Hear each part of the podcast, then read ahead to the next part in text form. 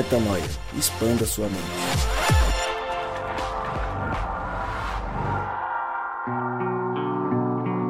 Está no ar mais um podcast Metanoia e você é muitíssimo bem-vindo ao podcast Metanoia número 182. Como eu sempre digo, meu nome é Lucas Vilches e estamos juntos nessa caminhada. Lembrando você, claro, que toda terça-feira um novo episódio é lançado e você pode acessar todos os nossos conteúdos lá no nosso site, portalmetanoia.com. Eu diria que os guerreiros sobreviveram, né?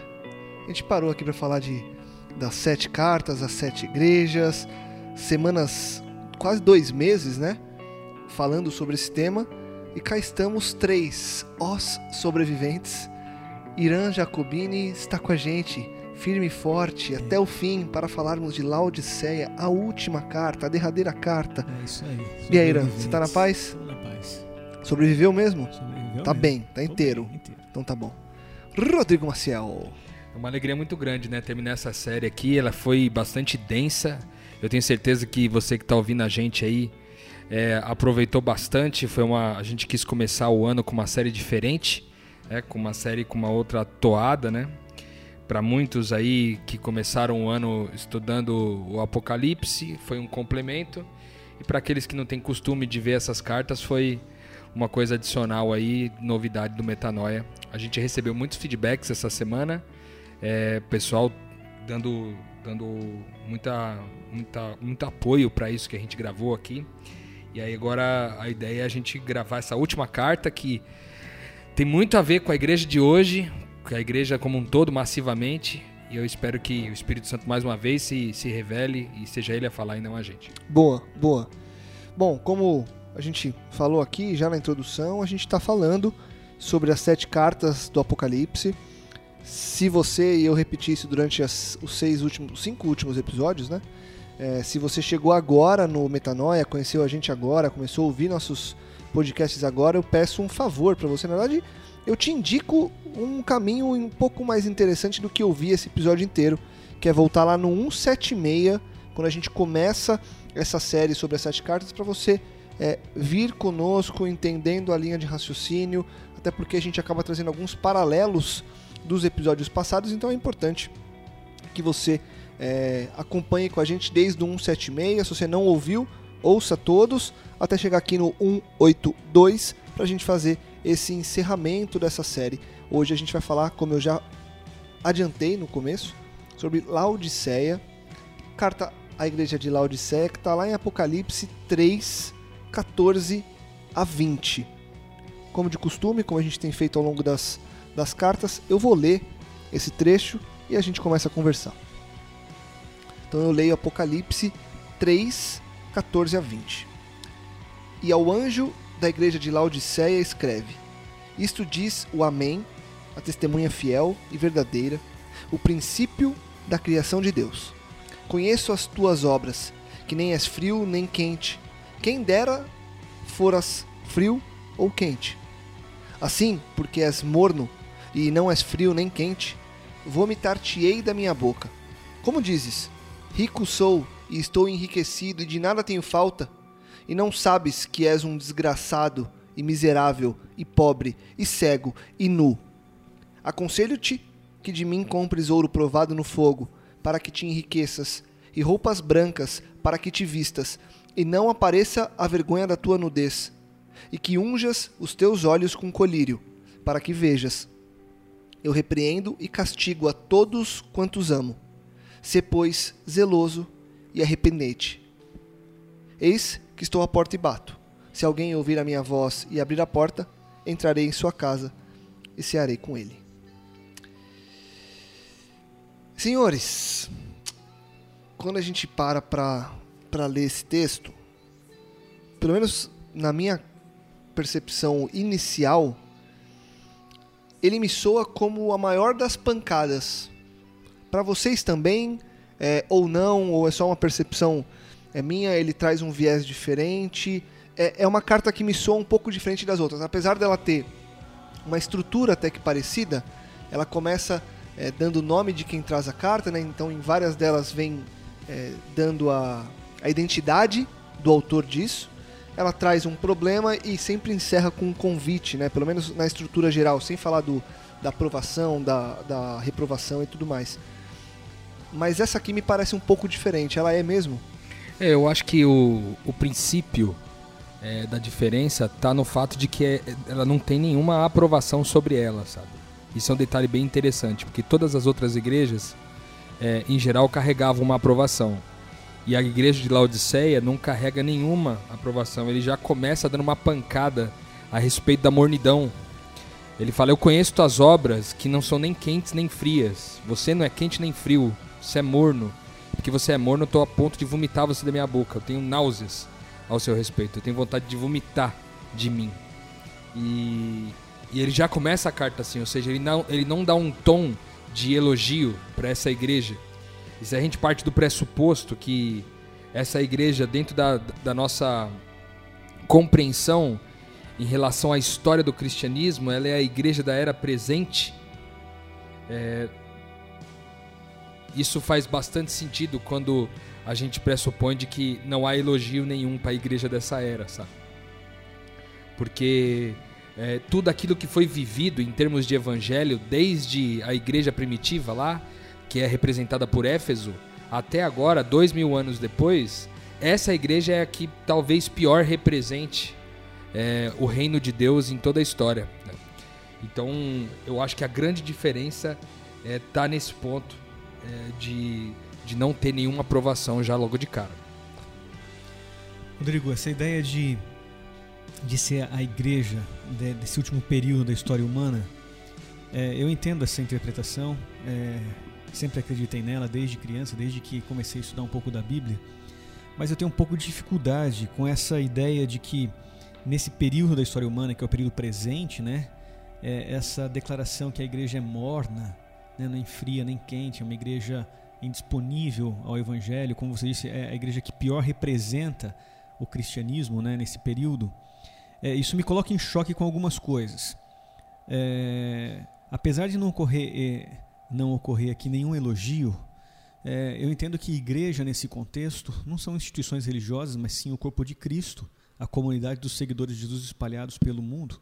E hoje, quando a gente olha para esse cenário é, mundial, principalmente no Oriente, nos países de, de língua islâmica, nos países de, de línguas orientais, o que nós encontramos é uma perseguição muito grande contra o cristianismo. A gente encontra é, é, verdadeiros seguidores de Jesus né, que estão deixando tudo, deixando terra, deixando família, deixando casa, deixando cidade, se escondendo, porque em muitos desses países, nessas regiões, o cristianismo, a prática do cristianismo é, é proibida, né?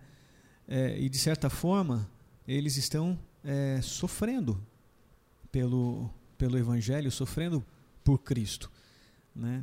Então eu, eu, eu entendo que essa visão histórica ela é uma visão um pouco mais generalista, né? E a gente tem que tomar um pouco de cuidado, porque o generalizar uma informação ela é o perigo de, de não perceber as, as exceções. Né? E o que a gente tem hoje são pessoas aí que estão dando a vida pelo evangelho no mundo oriental. No mundo ocidental também, com certeza, mas isso é um pouco menos pacato, porque. Pacato não, é apagado, né? É, eu ia falar opaco, saiu pacato. Vocês já boa, viram, né? Boa. Vocês já viram. É, isso é um pouco apagado porque de fato, aqui no mundo ocidental, de muitas formas, a gente é bastante rico, né? O Irã, mas você não acha que, por exemplo, quando a gente cita, por exemplo, a Igreja do Oriente, que é a igreja que está ali na Síria, em toda a, a comunidade islâmica ali, é, até mesmo na Nigéria, que eu acho que é o talvez o grande talvez o grande impacto desse momento, nesse exato momento que a gente está gravando esse podcast, existe um número significativo de cristãos morrendo ali na, na Nigéria.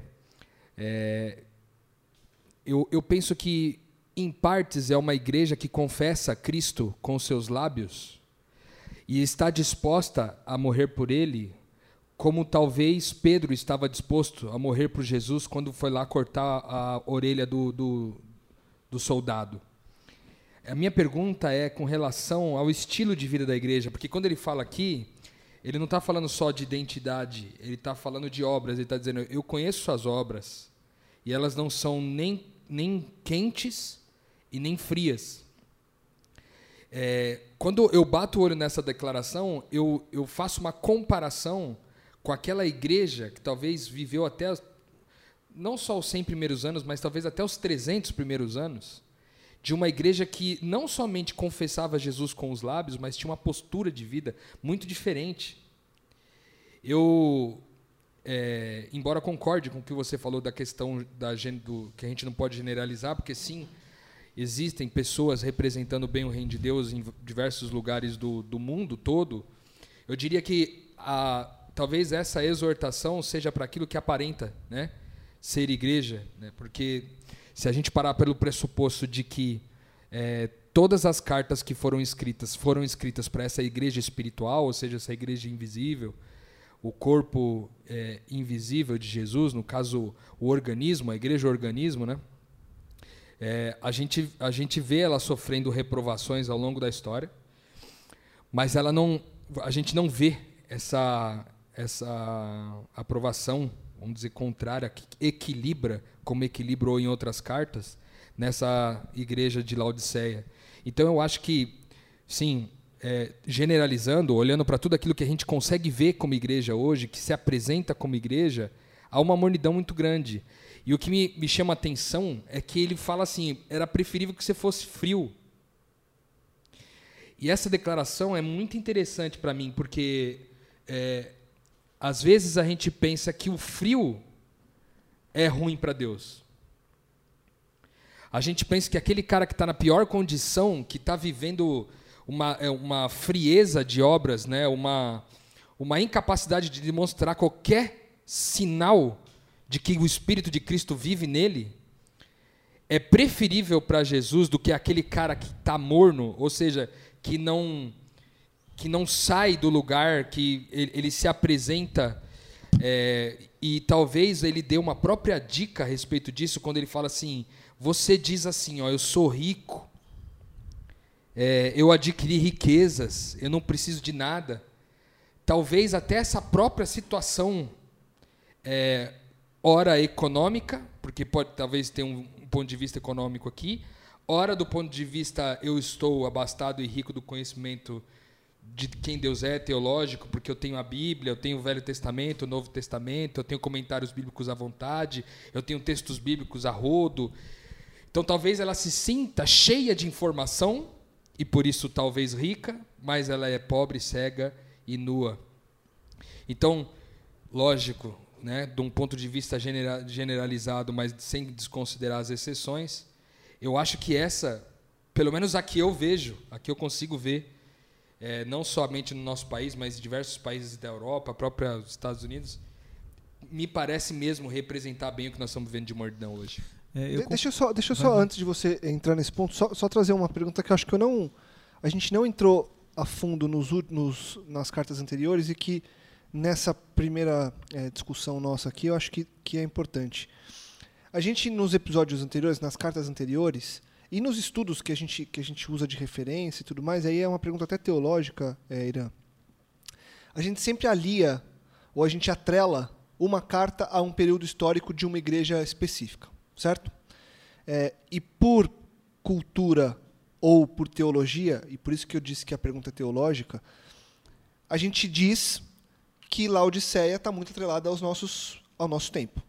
Mas ao longo das sete semanas, a gente foi capaz de trazer elementos de todas as igrejas para o nosso momento agora.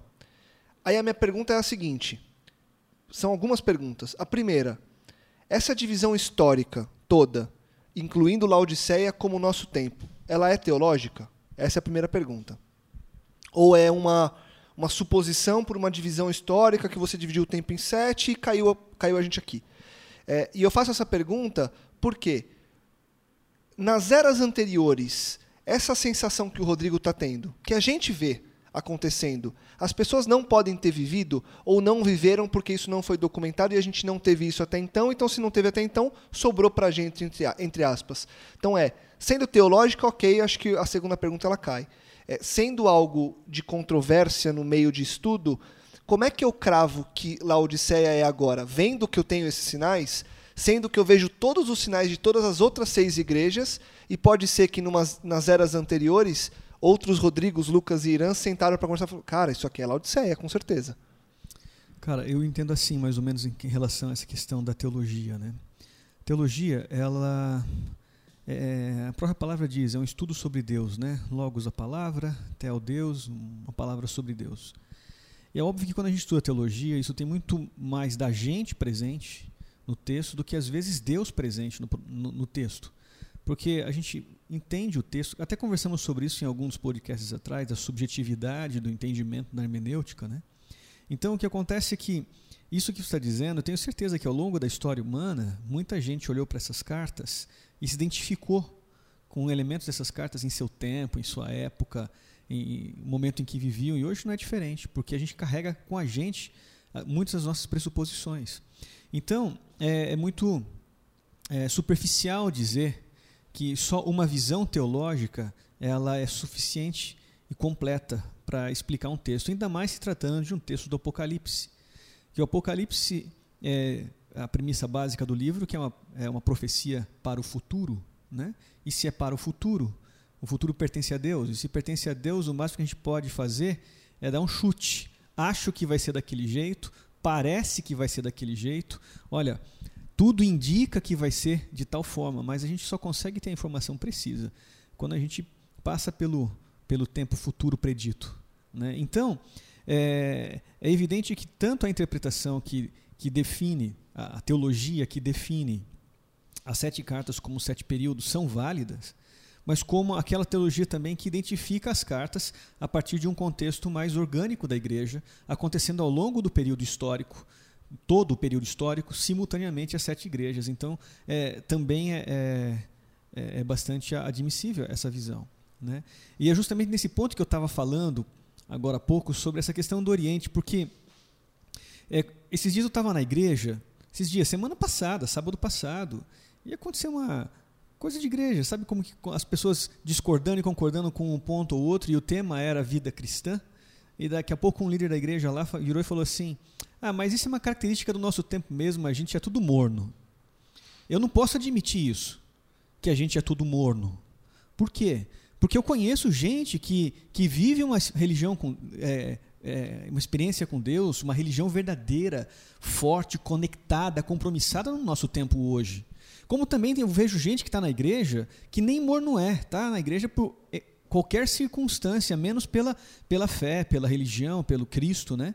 É, então é, é, muito difícil a gente classificar um período geral e imaginar que esse é o nosso comportamento a partir de hoje. Eu me recuso a, a, a me ver nesse comportamento, porque aqui é, a, a, reprovação é, é, é, tão séria, é tão séria, que a, que a expressão, a ilustração usada é o vômito.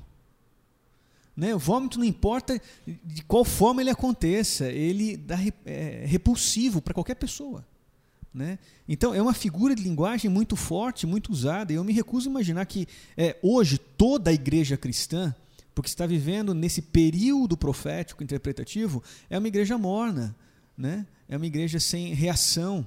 Por isso que eu, eu, eu particularmente, costumo, não desconsiderando a aplicação histórica, porque evidentemente essa aplicação histórica ela surgiu em função das, das semelhanças das características das, das igrejas com os períodos históricos, então existe um, algo que dá um respaldo a essa visão, mas é, talvez é, nós teríamos um cristianismo um pouco mais profundo se a gente conseguisse enxergar é, sempre com clareza é, a, a, é, as cartas como um processo orgânico, elas acontecendo simultaneamente no, no convívio da igreja também.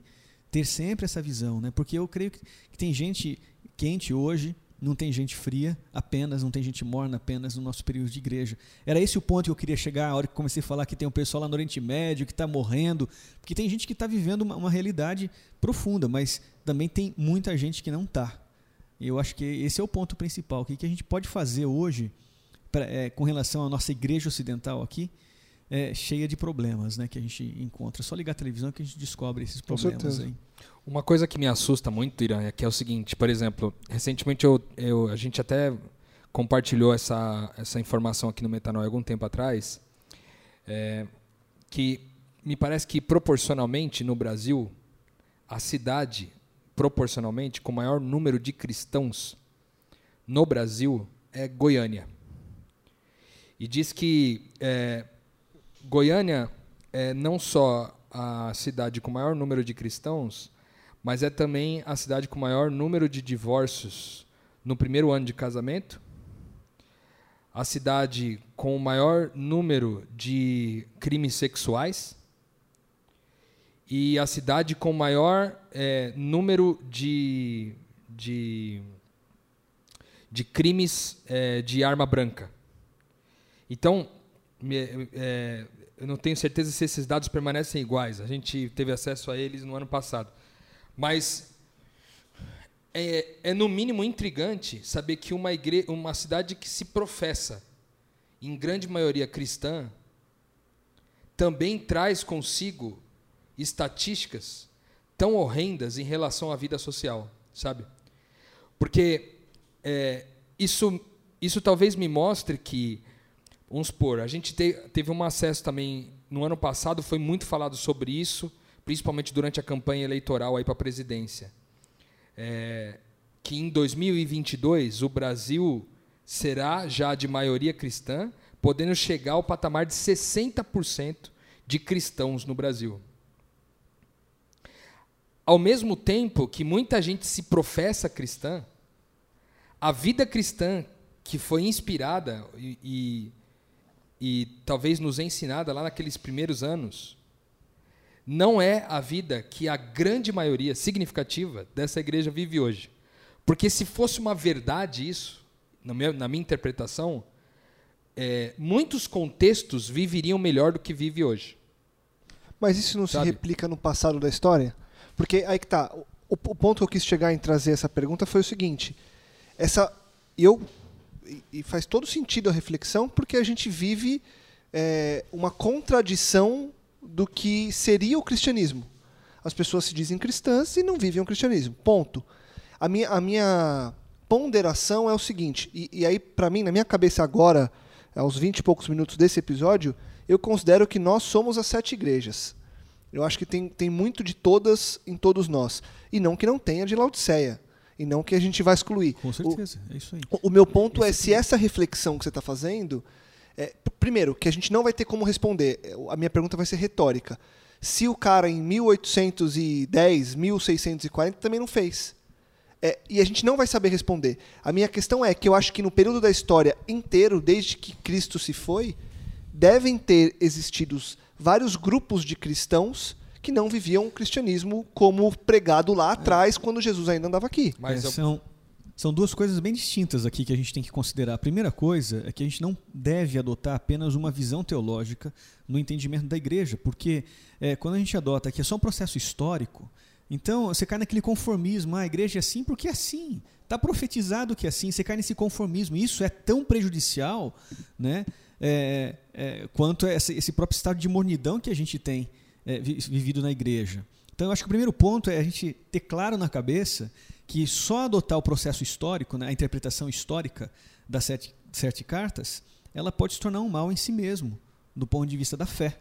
Né? É importante a gente entender que as sete igrejas estão envolvidas exatamente nisso que o, que o Lucas acabou de mencionar, fazem parte do dia a dia da igreja ao longo de todos os tempos. Esse é o primeiro ponto. Agora, o segundo ponto é a questão dessa mornidão, desse vômito, né? desse questionamento, que eu acho que é onde você está mais angustiado. Né? É, porque, de fato, aqui é, isso aqui é sério na carta. Isso aqui não é, uma, não, é, não é uma brincadeira, é uma característica, talvez a característica mais danosa, mais perigosa, mais dura, mais, mais in, incômoda das sete cartas. Né? É, porque a gente vive um estado aí de, de, de, mornidão na igreja. E eu concordo contigo, meu tio, há uns anos atrás, é, meu tio não é cristão.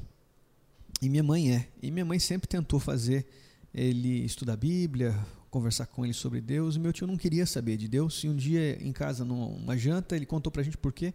Meu tio é advogado e ele é advogado penal. E todo cliente dele se dizia evangélico. Né? E ele tinha que tá, estava trabalhando lá com gente que se dizia cristã. Então é um cenário parecido com o que você mencionou de Goiânia, né? mas meu tio que relatou isso para mim. E esse era o maior obstáculo, talvez, para o meu tio se tornar cristão. O testemunho né, o testemunho dos indivíduos. Então eu, eu entendo que essa, essa característica ela é, ela é nuclear nessa, nessa carta. É, você pega um detalhe, por exemplo, de que em 2022 é, o Brasil tende a ser majoritariamente evangélico. É, e ao mesmo tempo, até 2022, também a gente deve alcançar o primeiro lugar do país mais doente em termos de depressão. A gente está batendo Japão e China per capita. Sabe?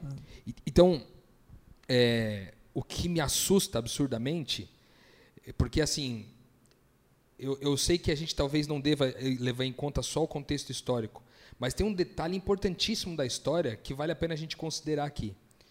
A igreja, até então, é, nesse período histórico até 1844, ela não tinha experimentado as, as principais revoluções industriais, os avanços tecnológicos, a internet, a, as grandes cidades sendo cada vez maiores, as metrópoles sendo cada vez mais bigs, sendo cada vez maiores.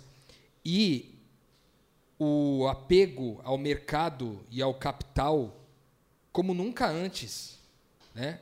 Porque agora o capital não é somente, lógico, tinha uma crítica da época de Jesus já a respeito do olhar negativo para o dinheiro, mas os contextos sociais não imprimiam tanto é, o capitalismo é, e toda a sua o capitalismo selvagem com toda a sua as suas consequências de opressão e marginalização, como a gente tem hoje.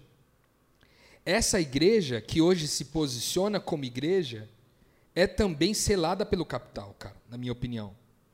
É uma igreja que também vive Totalmente. em função do recurso. E não estou dizendo só do ponto de vista institucional, não. Eu estou dizendo do ponto de vista, inclusive, pessoal, da nossa vida pessoal com Deus. Que o que pauta muitas vezes a nossa vida é o quanto de dinheiro tem na minha conta para eu sobreviver no mês.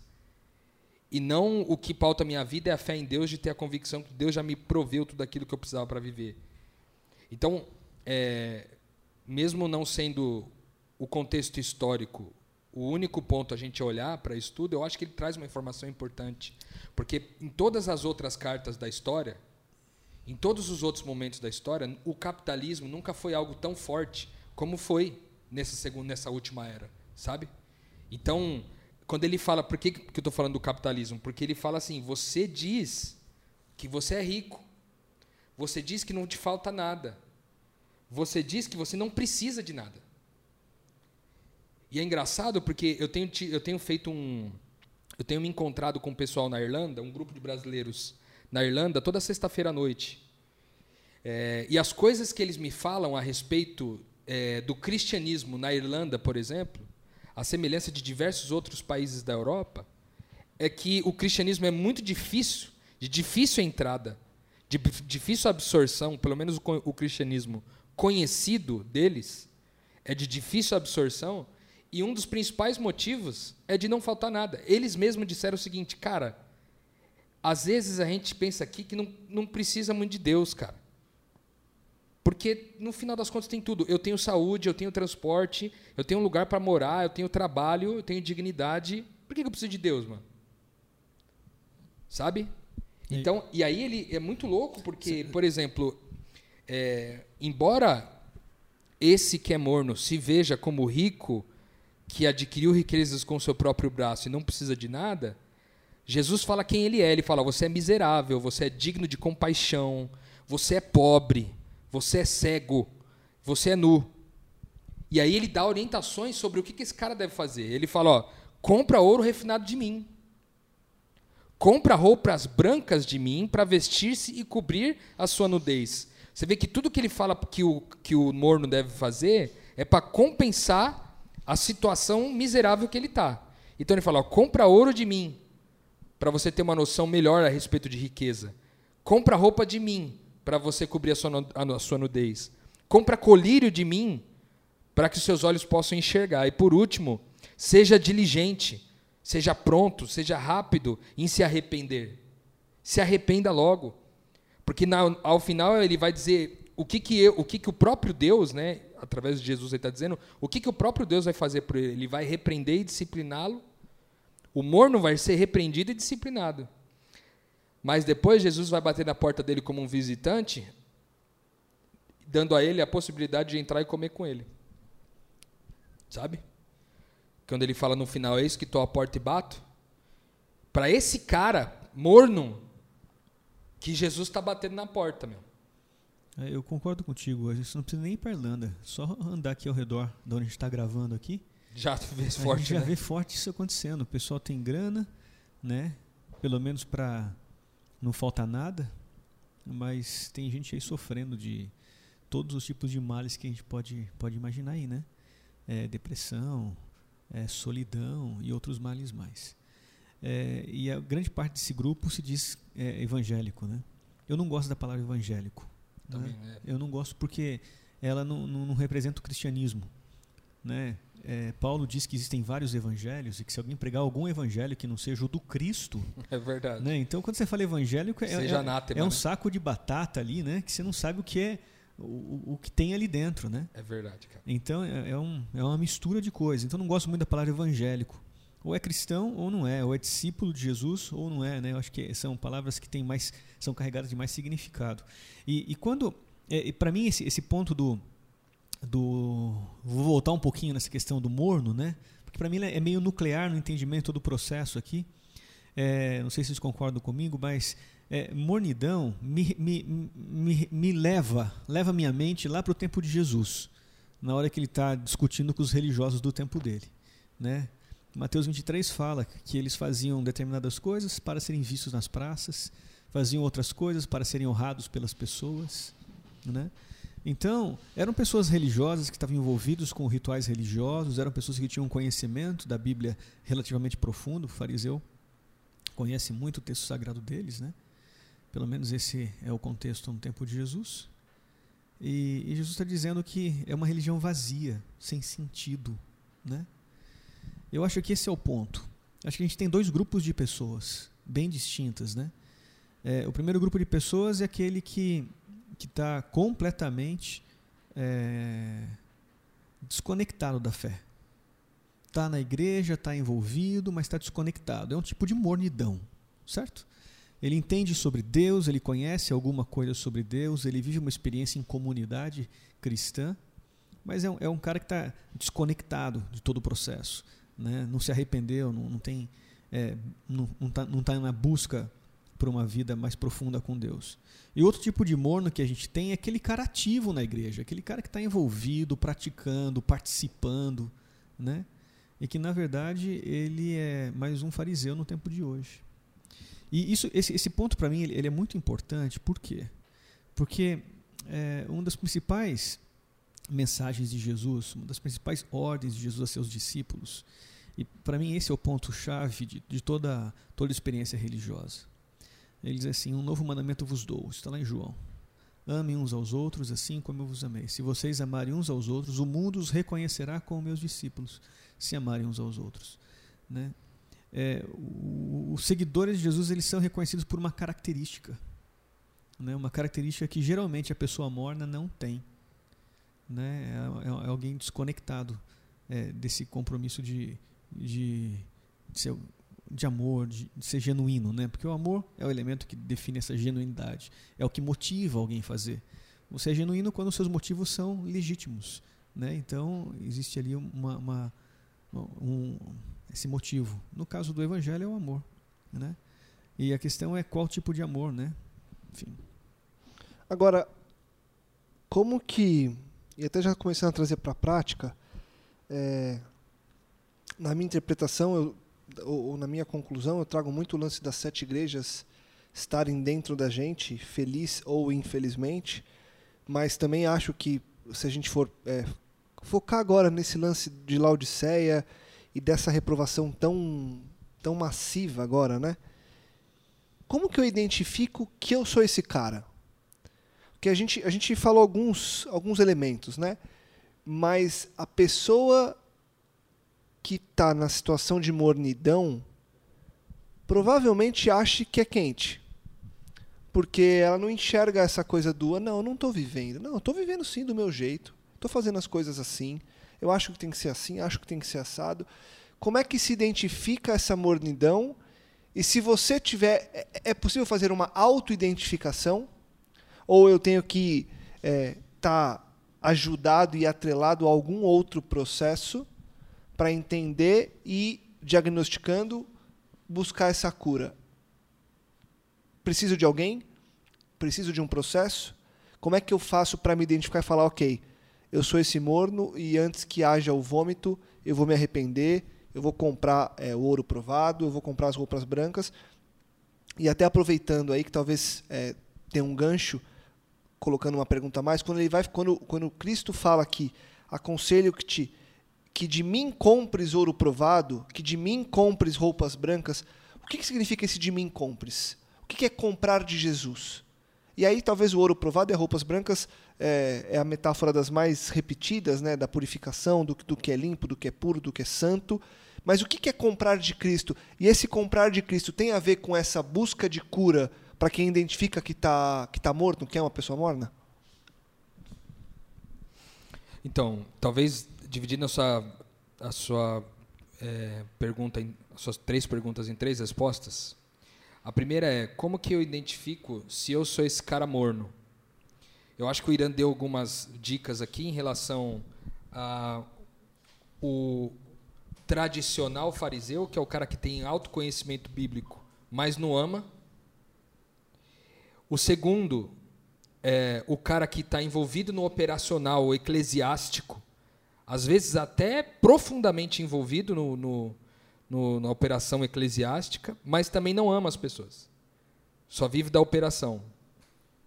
E um terceiro ingrediente que eu adicionaria, é, que pode ajudar a gente a, a entender se a gente está nesse papel de morno, é que a gente não está reinando com, com o Pai.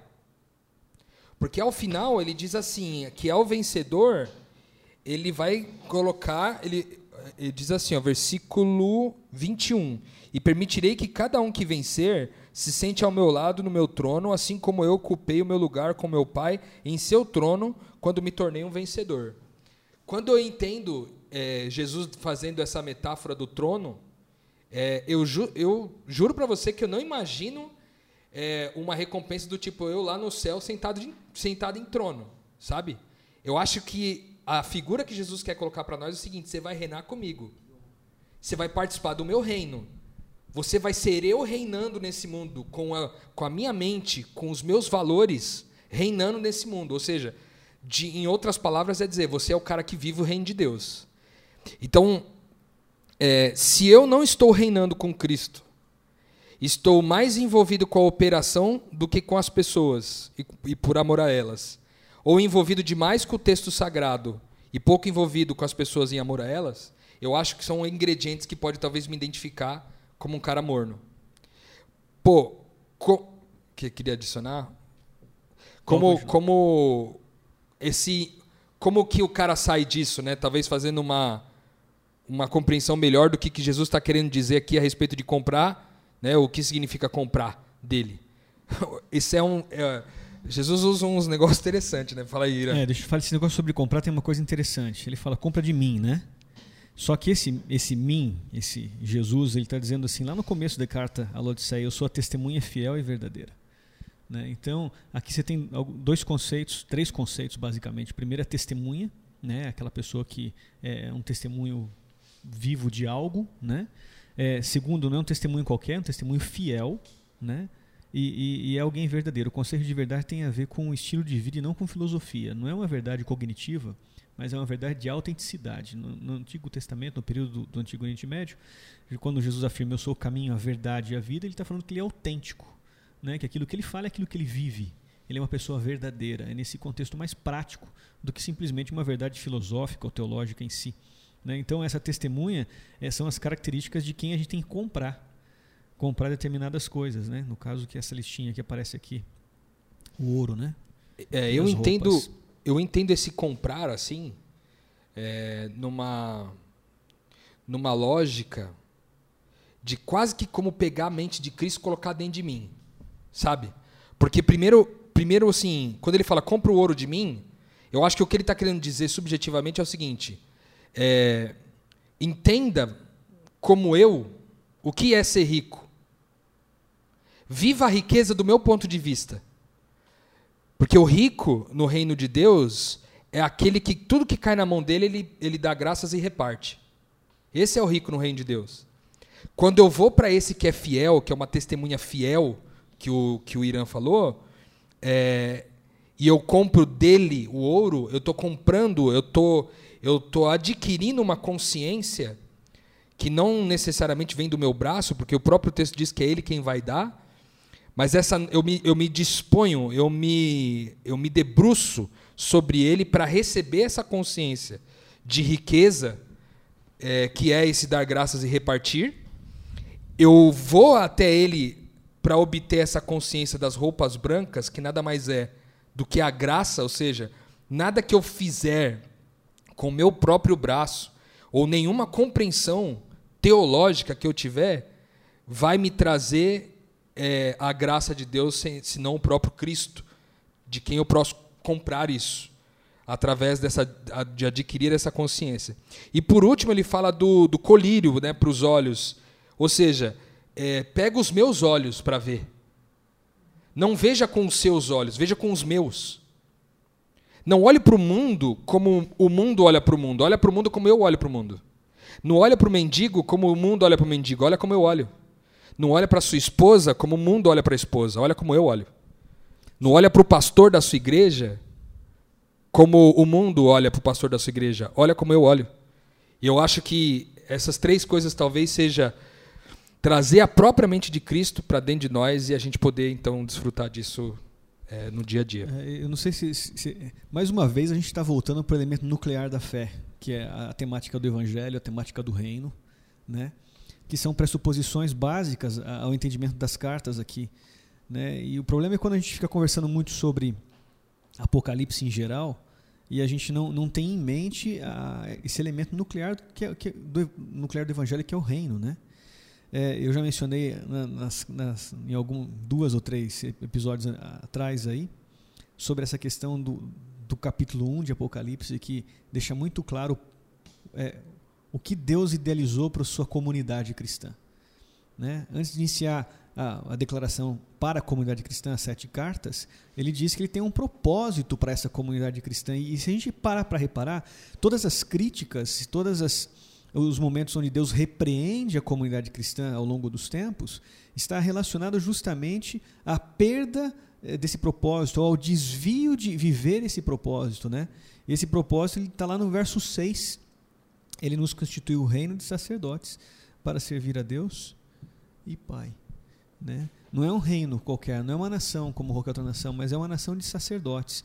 E a figura do sacerdote é importante, principalmente no contexto do Antigo Oriente Médio, porque ele é o, ele é o intermediário né, entre Deus e, e as pessoas. Né? Então, os cristãos são chamados para viver uma experiência de sacerdócio. E, e aí talvez seja um problema também que a gente pode agregar nesse processo da mornidão, né? é que tem muita gente que vai à igreja e depende do pastor. Ele não consegue entender que o papel dele na igreja é, é de sacerdote, assim como o líder maior, talvez, da comunidade que ele frequenta. Né? Então, é, esse é o elemento nuclear das cartas. Toda repreensão acontece porque as pessoas não estão vivendo isso, é, é essa, essa experiência de, de reino de sacerdotes. E é exatamente o que você disse: é o olhar de Deus para a pessoa que está morando na rua, não o nosso olhar, né, o olhar mundano, é o olhar. É, é, esse, enfim, vocês já entenderam, esse amor de Deus aí tem que estar tá transcendendo a vida do ser humano, né, daquele que diz seguidor de Jesus Cristo, porque Jesus Cristo é um amor absoluto e, a gente, como cristão, deveria de alguma forma, pelo menos buscar viver essa experiência de amor, né? Perfeito. Transcendendo a história, transcendendo as cartas, transcendendo os elogios e as reprovações, tudo que a gente viu e concluiu ao longo dessa, dessa série. O que, que é mais marcante para você, Rô? O que, que você tira de talvez. É, se tivesse que tirar um resumo de algo que você aprendeu ou reaprendeu olhando para essas sete cartas, para essa profecia e para essa análise é, é uma profecia, mas é uma análise muito real do que a gente vive. Então, fazendo esse, cruzando tudo isso que a gente viu e estudou, o que, que fica de principal para você? Cara, sendo bem sincero, eu acho que me dá um duplo sentimento, assim. Em partes, eu sinto um certo desespero, porque eu olho para a história da igreja cristã e vejo grandes referências, homens que deram a vida para que hoje a gente tivesse acesso ao evangelho que a gente tem hoje. Homens que perderam suas esposas, perderam seus filhos, foram crucificados de cabeça para baixo, foram queimados vivos em postes. Homens que não se compravam e não se vendiam por nada. E ao, ao analisar a evolução da igreja, eu vejo que a gente está muito distante disso. Talvez eu esteja distante disso ainda, sabe? E eu quero estar tá mais próximo da vontade do Pai, como o que o Irã acabou de falar, do começo de Apocalipse 1, quando ele fala: Eu quero que você reine comigo. Eu quero que, onde as pessoas. É, quando você for tocar as pessoas, seja eu tocando, quando você for falar com elas, seja eu falando, eu quero que essa consciência de quem eu sou esteja em você. Então, em partes eu sinto um desespero, cara, e eu confesso que às vezes dá uma sensação, eu olho na minha rede, na minha rede social ou nas comunidades que eu tenho tido o privilégio de, de, de compartilhar, e talvez parafraseando Billy Graham, ele dizia que ele ia para os lugares e pregava para 10 mil pessoas, mas ele tinha convicção que parece que ele tinha falado só com 15.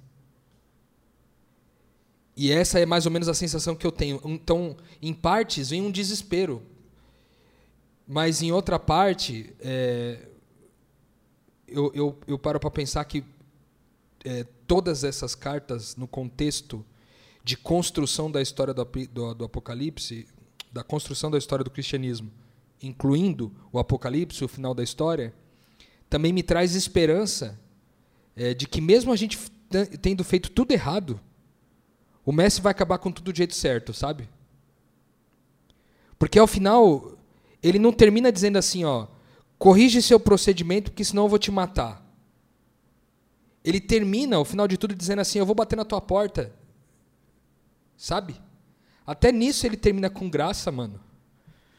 Que ele fala, eu vou, eu vou, eu vou bater na sua porta, eu quero comer com você e sabe, me lembra, me lembra, me lembra Jesus chegando com no caminho de Emaús, com os caras em Emaús lá, e os caras de Emaús não entendem, não sabem que é Jesus e eles ficam falando, é, a gente está triste aí porque o mestre morreu e a gente achou que ele ia ressuscitar e até agora nada, só que, que sei lá, e aí o cara falou, pô, você virou para Jesus e falou: Você parece que é o único que não sabe do que está acontecendo aqui. E aí depois eles acham que gostam do papo com Jesus e chama Jesus para comer na casa deles. E quando Jesus chega na mesa, mano, é, é, bizarro esse detalhe do texto. Quando Jesus chega na mesa, ele parte, ele dá graças, parte o pão e entrega o pão partido para os caras, é que os caras reconhecem quem ele é, mano. E aí eu trago isso para agora e vejo ele de novo eu conheço, consigo reconhecê-lo de novo ao entrar na minha casa e repartir o pão comigo, velho.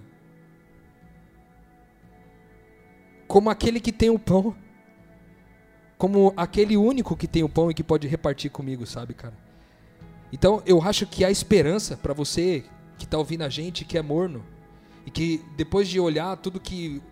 de ouvir tudo que ouviu aqui, com a gente no Metanoia, se classificou como alguém morno, meu irmão, clama para Jesus bater na tua porta o mais rápido possível. Porque ele está querendo entrar na tua casa e comer com você, velho. Ele quer dar graças e partir o pão para te lembrar de quem você é, sabe, mano? Porque eu acho que o grande detalhe desse texto, quando Jesus entra dentro da nossa casa e parte o pão e come com a gente, ele está mostrando quem nós somos.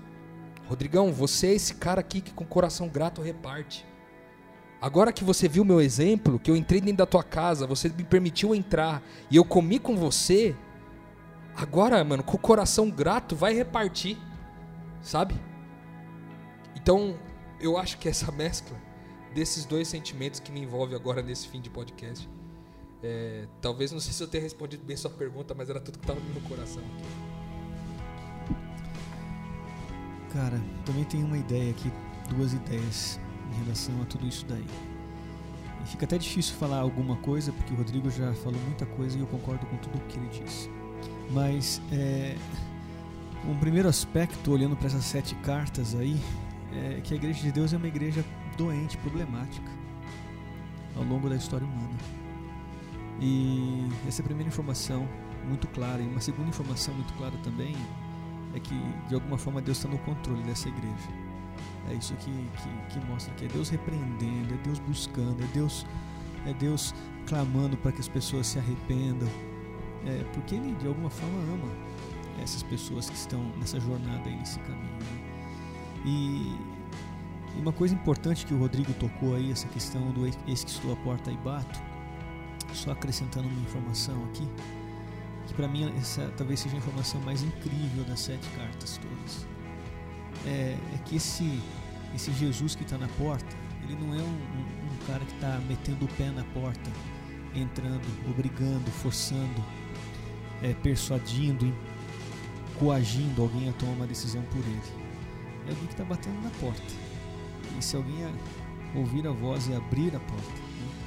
Então, está falando de um Deus de liberdade né? Um Deus que está conectado com o processo de libertação, de liberdade, que olha para quem para quem está ferrado na vida aí e de repente fala assim, olha, eu posso ajudar, você quer ajuda? Eu estou à disposição, né? É, então, é, porque não existe esse, essa, essa ideia de religião forçada, né? A gente vai para a igreja fazer um monte de coisa aí forçado, a gente é, aprende desde criança, às vezes na igreja, a teologia que não é de Deus, né? que a gente tem que fazer só o que Jesus gosta, só o que Deus gosta, que tem que agradar a Deus. E aqui está dizendo exatamente o contrário. Não, não importa, eu estou aqui na porta batendo. Se você ouvir minha voz e abrir a porta, eu vou sentar e comer contigo. Não importa se você está bem, não está bem. É, enfim, eu acho que esse é um dos pontos mais altos da carta mesmo. Essa, esse amor de Deus pelas pessoas, aí, essa questão de um Deus de liberdade. Enfim, isso aí. Eu queria então só complementar algo que eu pensei enquanto vocês falavam agora. Eu não ia falar nada, eu ia só concluir aqui.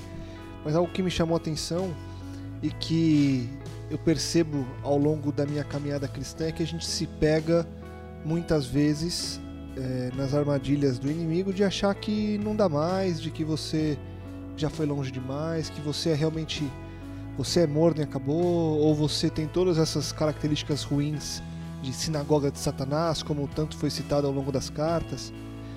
É, e a gente é desencorajado a dar passos em direção ao Cristo de novo. Ah, o nosso ambiente, eh, as circunstâncias às quais a gente se apega, acabam deixando a gente distante e colocando criando o inimigo, eh, por sua vez, eh, obstáculos que parecem intransponíveis. E aí, se você avança no, no estudo e identifica a evolução desse conceito e chega no final, você percebe que até o final há esperança. Pro cara da primeira carta, que era um problema, que era reprovado, pro cara da última carta, que foi espancado por um texto é, falado por Cristo, para ambos os casos, o último ato é Cristo batendo na porta. E isso para mim me dá, é, no, no âmbito do desespero e da alegria, me dá uma grande alegria de saber que ele está batendo a porta. Porque se, é, puxando agora o, o, o avesso do que eu propus na discussão ao longo do podcast, a gente se apegar ao conceito histórico, essa é a hora que ele está batendo a porta. E não sendo hoje, hoje que eu digo dia final de janeiro, vai ser amanhã, vai ser daqui a pouco, ou talvez já foi, ou está sendo porque não, não necessariamente vai ser um dia, 24 horas, até porque Cristo está fora da nossa noção de tempo. Então, o que é esse período de bater a porta? Não importa, ao meu ver, porque vai ser para todos um último ato. Então, para todos, na minha conclusão agora, chegando no final dessa carta, há esperança, desde que a gente busque estar de ouvidos atentos, que a gente não durma no ponto, que a gente não esteja dentro da casa dormindo, a gente esteja quase que como você está esperando uma visita que você fica com a porta meio aberta. Eu faço isso em casa. Chega alguém, Também ou vai faço. chegar, eu deixo a porta meio aberta para o cara já se sentir em casa e entrar. Eu não quero que ele tenha que bater. A... Na verdade é o seguinte: é, eu espero abrir a porta antes de Jesus bater. Porque é o que eu faço com as visitas que chegam em casa. Eu abro antes. Então, para mim, é como eu encerro esse nosso papo das sete cartas aí, essas sete semanas que foram espetaculares. Algo a mais, senhores? Podemos seguir nossa vida. Semana que vem a gente vai ter mais metanoia. Vamos entrar em outras séries dessa, porque com certeza é, trouxe uma, uma nova vida, um novo entendimento, um novo conceito, uma nova expansão de mente. Irã, Obrigado por ter acompanhado a gente. Obrigado a vocês. Mas volta mais. E vamos tá fazer uma série sobre Gênesis. Vamos tá legal? Sobre, Gênesis. Sobre Êxodo, que eu sei que você Êxodo. gosta. São textos incríveis. Ok? Já que você não é o cara do Apocalipse, que tanto falam por aí, Irã. É, não é praia, Vamos Apocalipse. fazer Êxodo para você trazer mais dos seus conceitos, mas foi espetacular. Mandar um abraço pro Joab, pro Gabriel, pro Ale, que esteve com a gente também aqui ao longo dessa série. Não puderam estar no encerramento, mas eh, trouxeram elementos importantes ao longo dessas sete semanas e voltarão aqui para em outras oportunidades para a gente discutir, porque foram semanas de muito aprendizado. Rô, sensacional, hein? Sensacional. Bom Só demais. queria pedir favor. mais uma vez para você que ouve a gente e que acompanhou essa série toda desde a primeira carta. Foram sete semanas, é, sete semanas que você esteve aí junto com a gente o tempo todo. Queria te pedir uma coisa. Manda um e-mail pra gente é, se isso é, foi de grande valia para você. Manda um e-mail pra gente contando um pouco da tua história, contando um pouquinho do que, do que representou para você, saber de todas essas cartas. É, e esses feedbacks são muito importantes para a gente poder planejar os próximos podcasts aqui. E isso, o seu feedback é demasiado importante para nós. Show. Valeu para você aquele convite. Se você gostou, expandiu a mente, compartilhe, divulgue, ajude que mais pessoas possam expandir a mente.